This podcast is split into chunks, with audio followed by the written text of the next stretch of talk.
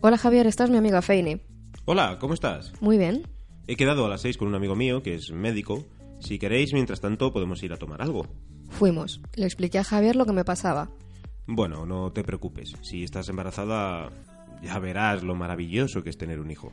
Eso espero, pero tengo mucho miedo porque mis padres no saben nada. De momento solo te hará las pruebas y supongo que en dos días te dará los resultados. Llegamos a la clínica, era muy pequeña, nos atendió la enfermera. ¿Tienen hora? Sí, dígale al doctor Sanz que soy Javier, nos está esperando. Pasamos a una pequeña sala donde había muchas fotos de mujeres embarazadas. A mí me estaba entrando mucho calor. Las manos me sudaban. Nuevamente volvió la enfermera. ¿Pueden pasar? Hola Javier, ¿cuánto tiempo sin verte? Sí, es cierto. Hacía mucho tiempo que no te llamaba, pero es que he estado muy ocupado. No sabes la cantidad de trabajo que tengo. Pasad, por favor. Sentaros.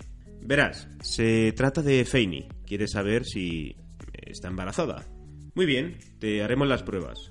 ¿Cuántas faltas has tenido? Solo una. ¿No podrá ser un retraso? No lo sé, pero normalmente se me adelanta el periodo. Nunca hasta ahora se me había retrasado tanto tiempo.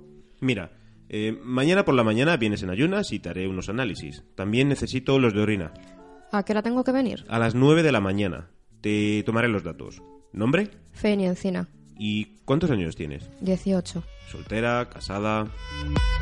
Cuando el médico me hizo esa pregunta, tardé unos segundos en responderle, pero enseguida dije, soltera. Él me miró, me miró y siguió escribiendo. Con esto es suficiente. Pasado mañana te diré los resultados. Cuando salimos de la clínica yo estaba muy nerviosa. ¿Qué iba a decirle a mi madre para salir tan temprano de casa? ¿Queréis que vayamos a tomar algo? No, Javier, gracias. Yo prefiero irme a casa. Venga, solo será un ratito. Vamos, Feini. No puedo, Isabel, no, no, no me encuentro muy bien. ¿Te importa si voy yo con Javier? No, Isabel, no me importa. Entonces te dejaremos en casa. No, prefiero irme andando, estoy cerca, de verdad, que prefiero irme sola. Me apetece dar un paseo. Me sentó muy bien caminar. Estaba preocupada y necesitaba pensar. Encontré una farmacia por el camino y compré un frasco para mi análisis de orina. Llegué a casa. Mi madre estaba sola. Hola, mamá. ¿Qué pronto vienes hoy, Feini? Sí, no tenía muchas ganas de salir. Mañana tengo que ir muy temprano a casa de Helen. Tiene que darme unos libros antes de marcharse de vacaciones. ¿Estás preocupada por algo? ¿Es por Juan? No, mamá, solo es que estoy cansada. Voy a mi habitación a echarme un rato. Era raro en mí, pero me puse a ordenar las cosas y a limpiar la habitación. Feini, me dijo María cuando llegó, "Mm, ¿tienes fiebre? "Eh, ¿Por qué? Qué raro, tú limpiando la habitación, creo que nunca lo habías hecho. Bueno, no tiene nada de particular, pero como observarás, limpio mucho mejor que tú, ¿eh? Ojalá tengas la misma fiebre muchos días, así no tendré que hacerlo yo todas las semanas. A las 11 de la noche me llamo Isabel. He estado con Javier en una discoteca, es un chico fenomenal. ¿Y tú qué tal? Bien, estoy mucho más tranquila. No sabía por qué, pero me sentía muy alejada de, Isa- de Isabel desde que había vuelto de París. Mi amistad con ella parecía diferente. Me daba la impresión de que lo único que quería era salir y divertirse. Me reproché pensar así de mi mejor amiga, pero la verdad es que Isabel estaba muy rara conmigo. Si quieres, puedo acompañarte mañana, Feini. No hace falta, ya sabes que está cerca de casa y no tardaré mucho. Como quieras, en cuanto vuelvas, llámame. Adiós. Y colgué. Esa noche me acosté muy pronto, estaba cansada, no tardé demasiado en dormirme. Pedí a mi hermana que me despertase pronto. Josefina, mañana cuando te levantes para ir a trabajar, llámame, tengo que ir a un sitio. ¿A qué hora quieres que te llame? A las ocho y cuarto. Muy bien, hasta mañana. Me llamó, me levanté y preparé mi análisis de orina. Me di mucha prisa por si mi madre se levantaba. A las nueve menos veinte salí de mi casa. Llegué a la clínica y me abrió la enfermera. Buenos días, vengo a hacerme unos análisis. ¿Su nombre, por favor? Feini Encina. Muy bien, siéntate ahí, aprieta el puño. Me sacó sangre sin molestia rápidamente. Ya está, mañana a las seis de la tarde tienes hora con el doctor, te dará los resultados. Las nueve y media. No podía volver tan pronto a mi casa. Mi madre sabía que Belen Belén vivía cerca del colegio y no podía haberlo hecho tan deprisa. Me senté en un banco al lado de un árbol, un árbol que yo había visto muchas veces, pero nunca me había fijado en él hasta ese momento. Estaba muy a gusto. A las diez y media volví a casa. Había estado casi una hora sentada en aquel banco, pero se me hizo corto. El tiempo pasó deprisa. ¿Y los libros, Feini? ¿Los libros? Diablos, había dicho a mi madre que iba a casa de Belén por unos libros. No me había dado ni cuenta. No ha podido dejármelos hoy. Mañana tendré que volver a su casa. ¿Has desayunado? No, mamá, y ahora que lo dices tengo hambre. A las 12 de la mañana salí a dar una vuelta con mi perra laica. Me encontré con Lourdes. ¿Cuánto tiempo sin verte, Feini? ¿Qué tal? Muy bien, ¿y tú? Bien, estoy deseando marcharme de vacaciones. Aquí hace un calor insoportable. ¿Sales? Iba a dar una vuelta. Te acompaño, no tengo nada que hacer. Ya sé que te va muy bien con Juan. ¿Y cómo lo sabes? Mujer, todo el mundo le conoce, ya sabes que la gente que vive aquí es un poco gotilla. Le han visto entrar y salir de tu casa. Pues sí, me va muy bien con él, ya sabrás que entra en mi casa, se lleva bien con mis padres. ¿Pero ya se ha separado? No, de momento no, pero no tardará mucho en hacerlo. Eso es estupendo, Feini. Pronto te casarás con él. No me gusta su forma de hablar. Me parecía hipócrita. No, de momento no puedo casarme. Supongo que sabes que cuando hay separación tiene que pasar un tiempo para que te concedan el divorcio, ¿no? Ah, sí, tienes razón, no había pensado en eso. Maldita falsa. Sabía de sobra que no podía casarme. Me estuvo contando lo bien que lo pasaba aquí y allí, lo divertidos que eran sus nuevos amigos y toda la retaíla de cosas absurdas que contaba de costumbre. La cabeza parecía que me iba a estallar. No la soportaba ni un momento más. Bueno, tengo que irme, Lourdes. Hasta luego. Qué persona más vacía, pensé. Aunque tenga 50 años, seguirá igual. No cambiará en la vida. En el fondo, me daba pena. Ella sí que era digna de lástima. Estaba vacía por dentro y la pobre no se daba cuenta. Cuando llegué a casa me dijo mi madre, te ha llamado Isabel, ha dicho que la llames. Fui al teléfono. Isabel, hola. ¿Te has hecho los análisis?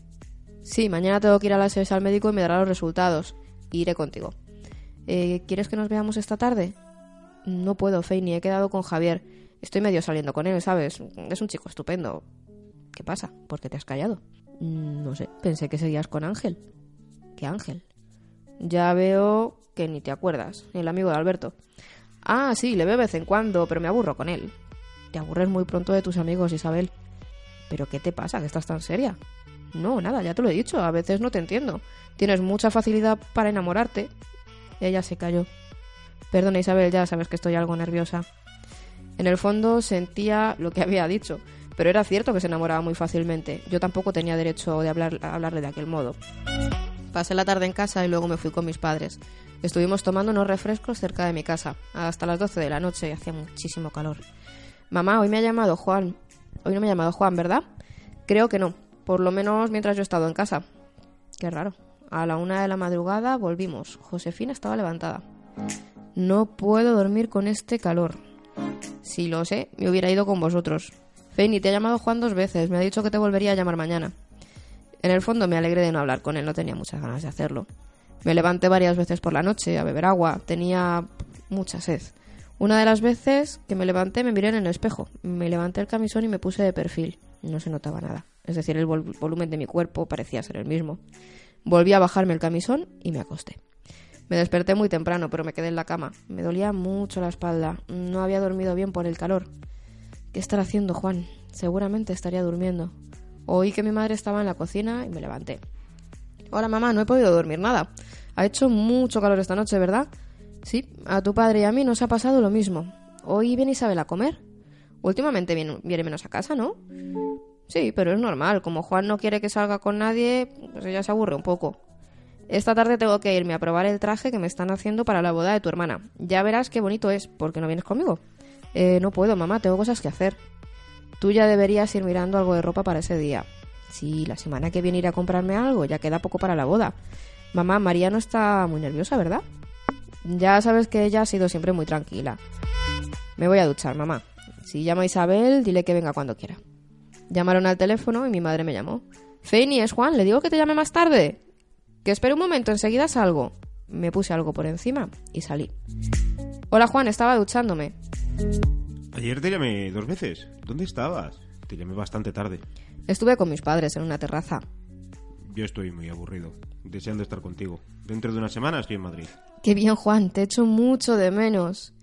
Más o menos todos los días nos decíamos lo mismo pero solo hablar cinco minutos con él eran suficientes como para sentirme bien. Feni, se va a cortar. Te quiero mucho. Y yo a ti, Juan, piensa mucho en mí. Volví corriendo al cuarto de baño, estaba empapada. Me metí de nuevo en la ducha y estuve bastante tiempo dentro. Llegó Isabel y llamó a la puerta de mi cuarto. ¿Feini? ¿Pasa, Isabel? ¿Tú crees que estoy más gorda? No, yo te veo igual, a lo mejor no estás embarazada. Pues yo quiero tener un hijo. Además, ya me he hecho la idea. Me gustaría tener una niña. Siempre he oído que son más cariñosas. ¿Y Juan? ¿Te ha dicho que le gustaría que fuese? Él dice que prefiere que sea otro chico. ¿Has pensado en lo que dirían tus padres? Sí, pero como me voy a ir a vivir con Juan, no creo que les importe demasiado. Vámonos, ya estoy impaciente por hablar con el médico. A las 7 menos cuarto estábamos ya en el médico. ¿Feini Encina? Sí, puede pasar. Isabel se venía conmigo, pero la enfermera le dijo, si no le importa, será mejor que entre ella sola, el doctor prefiere que sea así. Isabel no puso muy buena cara, pero volvió a sentarse. La enfermera me abrió la puerta de la consulta y el doctor se levantó y me dio la mano. Pasa, Feini. Siéntate, por favor. Bueno, Dijo, aquí tengo los resultados de tus análisis. abrió un sobre que tenía encima de la mesa. Efectivamente, no estabas equivocada. Estás embarazada. En ese momento me sentí muy feliz, pero a la vez tenía mucho miedo. ¿Cómo me hubiera gustado que Juan estuviera conmigo? ¿Qué vas a hacer? Pues creo que voy a tener a mi hijo. Te pregunto esto porque Javier me ha explicado un poco tu problema y creo que estás algo indecisa sobre qué solución tomar.